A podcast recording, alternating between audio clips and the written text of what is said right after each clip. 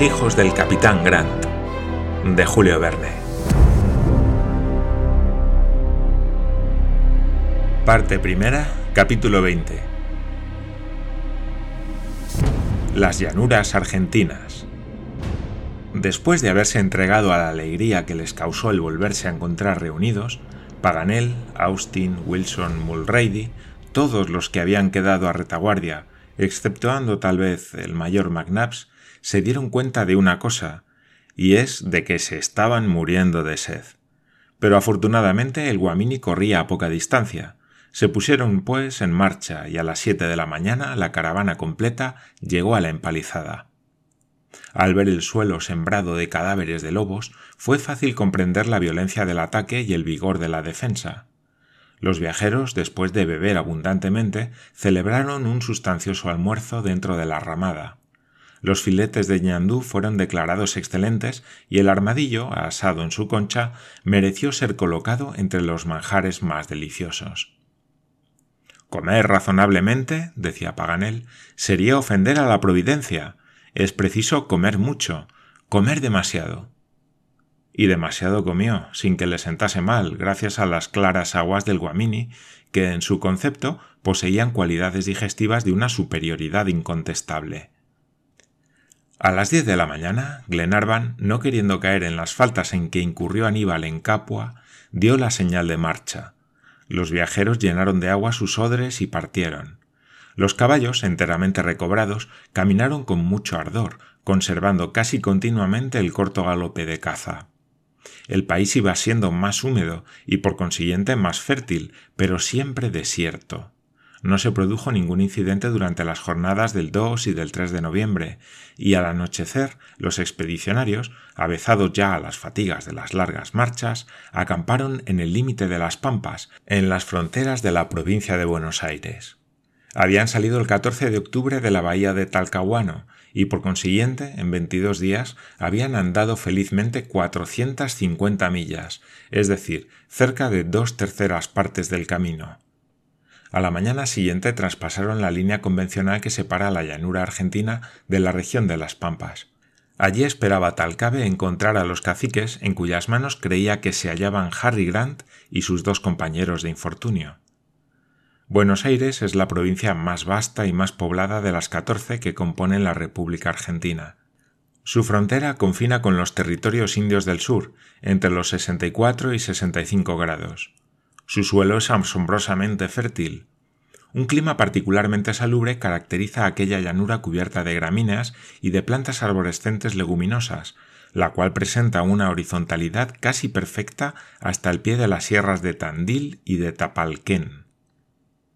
Desde que se separaron de las márgenes del Guamini, los viajeros observaron con mayor satisfacción una mejora muy notable en la temperatura no pasaba ésta por término medio de 17 grados centígrados gracias a los vientos fuertes y fríos de la Patagonia que agitan incesantemente las ondas atmosféricas.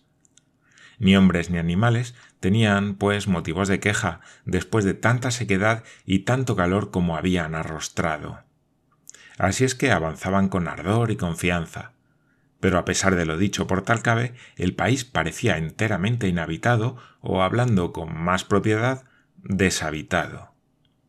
Siguiendo la dirección este, se cortaban algunas lagunas de poca extensión cuya agua era dulce y otras cuya agua era salobre.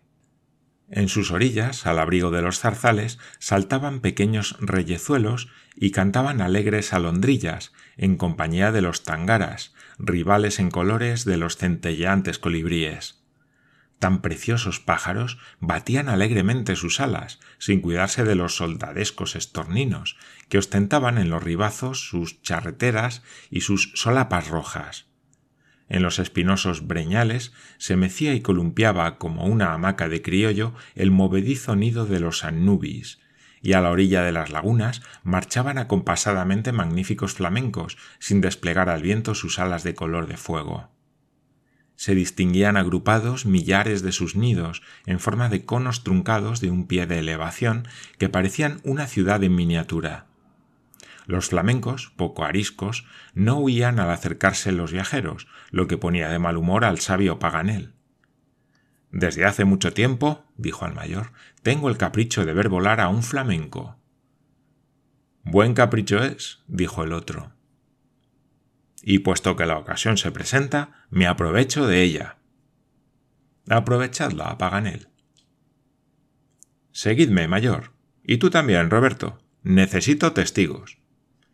Y dejando Paganel seguir adelante a sus compañeros, se dirigió con Roberto Grant y el mayor hacia donde estaban los fenicópteros. Cuando los tuvo a tiro, disparó su carabina cargada con pólvora, porque no quería inútilmente derramar sangre, y todos los flamencos echaron a volar, mientras Paganel los observaba atentamente a través de sus anteojos. Y bien, dijo el mayor cuando se perdieron de vista, ¿les habéis visto volar? Sí, respondió Paganel. A menos que fuera un ciego, no podía hacer otra cosa. ¿Y os han parecido flechas emplumadas? No, por cierto. Ni a mí tampoco, añadió Roberto. Me alegro, contestó el sabio con satisfacción. ¿Dónde tendría los ojos el más orgulloso de los hombres modestos, mi ilustre compatriota Chateaubriand, cuando comparó a los flamencos con las flechas? Ah, Roberto, la comparación es la más peligrosa de las figuras retóricas. Desconfía de ella siempre y no la emplees sino en último extremo. ¿Estáis, por lo visto, muy satisfecho de vuestra observación? dijo el mayor. Mucho. Yo también, pero démonos prisa porque vuestro Chateaubriand nos ha hecho quedar rezagados más de una milla.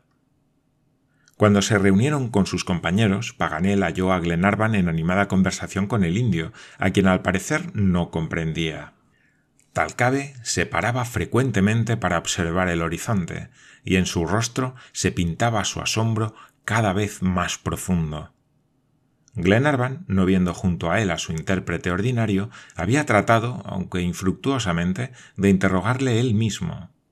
Así es que, en cuanto vio a lo lejos al sabio, le gritó Venid pronto, amigo Paganel, que Talcabe y yo no podemos entendernos.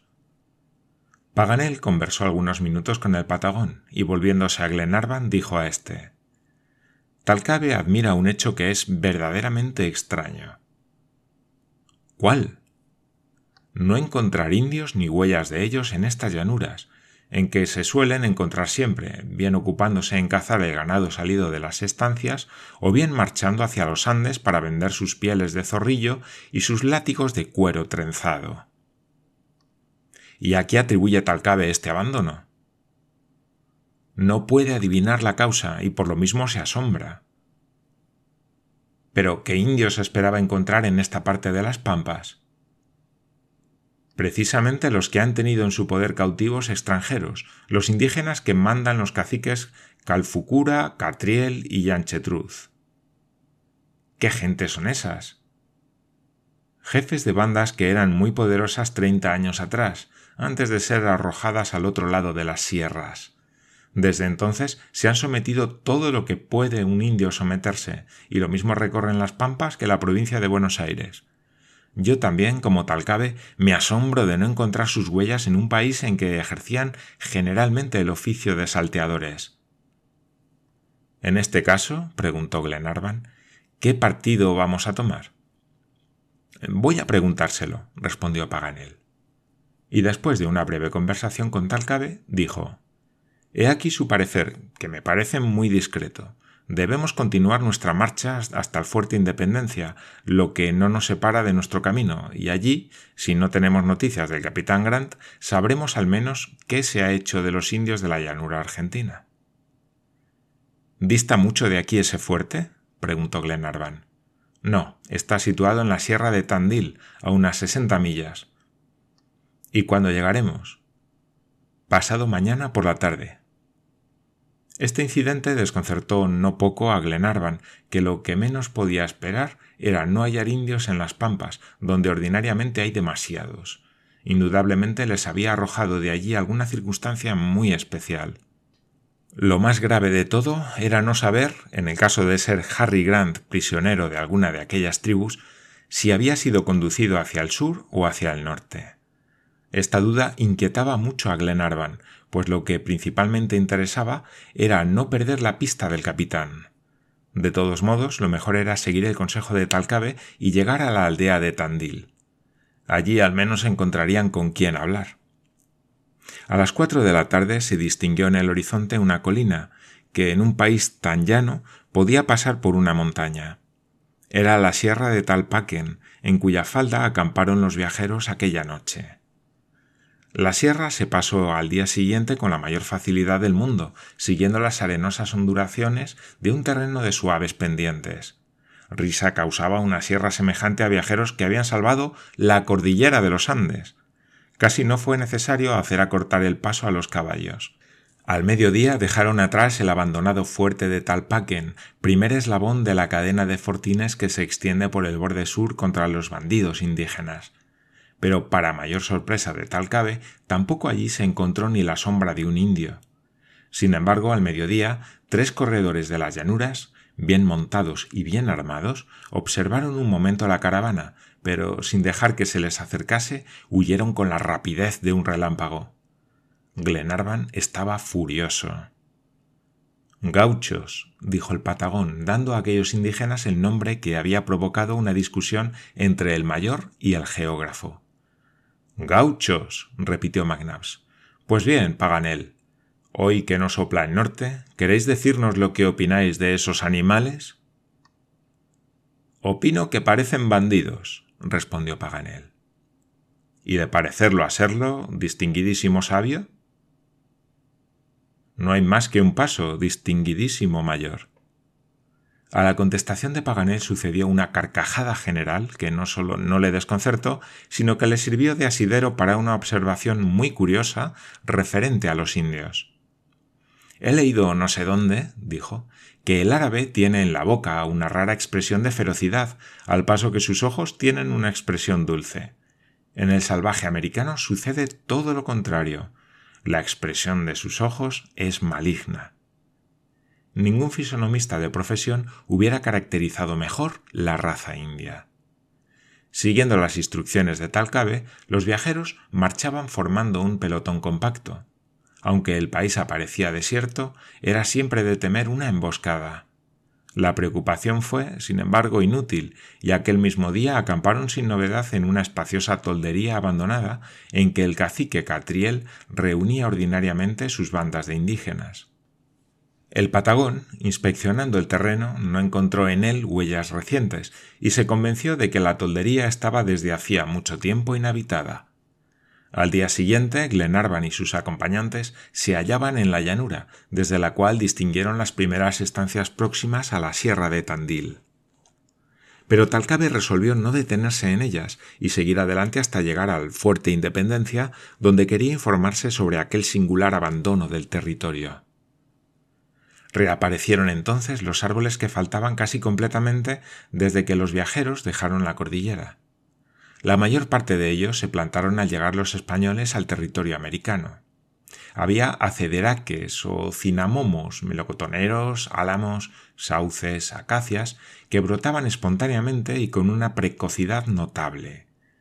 Grandes vallados formados con estacas formaban los corrales, paciendo y cebándose en la llanura inmediata millares de bueyes, carneros, vacas y caballos que llevaban impresa con un hierro candente la marca del dueño, mientras que enormes perros guardaban los alrededores con incansable vigilancia.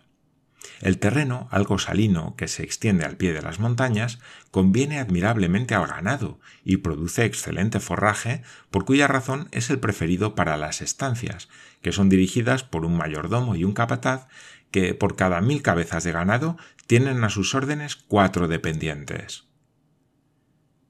Aquellas gentes viven como los pastores de la Biblia, siendo sus rebaños tanto o más numerosos que los que poblaban las llanuras de Mesopotamia. Pero el pastor de las pampas no tiene familia. Los grandes estancieros son ricos mercaderes de bueyes que en nada se parecen a los patriarcas de los tiempos bíblicos. Todo esto explicó Paganel con la mayor precisión a sus compañeros, haciendo con tal motivo un discurso antropológico muy interesante en el que comparaba las razas. Hasta consiguió llamar la atención del mayor, que no ocultó la satisfacción con que le oía. Paganel tuvo también ocasión de hacer observar un curioso efecto de espejismo muy común en las llanuras horizontales. Las estancias, vistas desde lejos, parecían grandes islas. Se hubiera dicho que un agua limpia, que se apartaba a medida que se iban acercando los viajeros, reflejaba los álamos y los sauces de los vallados, siendo tan completa la ilusión que costaba trabajo desprenderse de ella. Durante la jornada del 6 de noviembre se encontraron varias estancias y también uno o dos saladeros en que las reses, después de haberse cebado con suculentos pastos, entregan la garganta al cuchillo del carnicero. El saladero, como su nombre indica, es el sitio en que se salan las carnes. Estos repugnantes trabajos comienzan al fin de la primavera, en cuya época van los saladores a apoderarse de los animales en el corral, echándoles el lazo, que manejan hábilmente, y los conducen al saladero. Centenares de bueyes, toros, vacas y carneros son muertos, desollados y descuartizados. Pero no siempre los toros se dejan coger sin resistencia.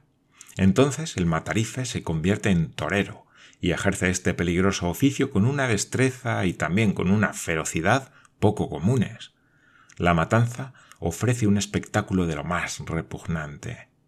No hay nada que dé más asco que las cercanías de un saladero de donde salen, al mismo tiempo que una atmósfera cargada de fétidas emanaciones, feroces gritos de matarifes, siniestros aullidos de perros, prolongados berridos y balidos de reses moribundas que se mezclan con los estridentes graznidos de las auras, grandes buitres de la llanura argentina que acuden a millares desde veinte leguas a la redonda para disputar a los carneros los despojos aún palpitantes de sus víctimas. Pero a la sazón los saladeros permanecían mudos, pacíficos y desiertos, no habiendo llegado aún la época del terrible degüello. Talcabe apresuraba la marcha porque quería llegar aquella misma tarde al fuerte Independencia. Los caballos, estimulados por sus jinetes y por Tauca, cuyo ejemplo seguían, cruzaban casi volando las altas gramíneas. Se encontraron muchas granjas almenadas y defendidas por profundos fosos. La casa principal tenía una terraza desde la cual sus moradores, militarmente organizados, podían contrarrestar a tiros los ataques de los bandoleros de la llanura. Glenarvan hubiera tal vez hallado allí los datos que buscaba, pero lo más seguro era llegar a la aldea de Tandil. No se detuvieron, pues, los expedicionarios. Vadearon el río de los huesos, y algunas millas más adelante el Chapaleofú. Muy pronto la sierra de Tandil presentó a los pies de los caballos la escarpa alfombrada de césped de sus primeras pendientes, y una hora después la aldea se destacó al fondo de una estrecha garganta dominada por los almenados muros del fuerte Independencia.